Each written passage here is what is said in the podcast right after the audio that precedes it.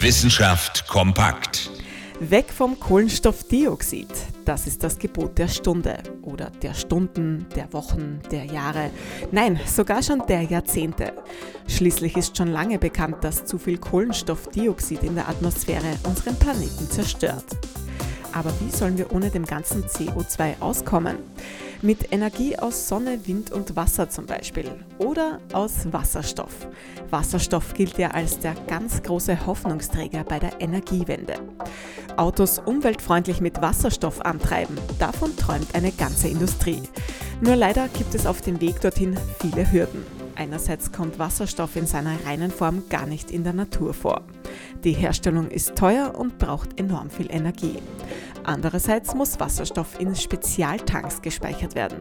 Und das ist auch ziemlich kompliziert.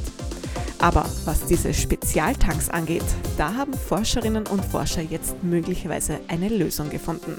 Und zwar haben sie ein Material entwickelt, das auf Aluminium basiert. Es funktioniert wie ein Badeschwamm. Es kann in seinen Poren Wasserstoff in großen Mengen speichern. Damit kann das neu entwickelte Material für den Autoantrieb genutzt werden und die teuren Spezialtanks wären obsolet.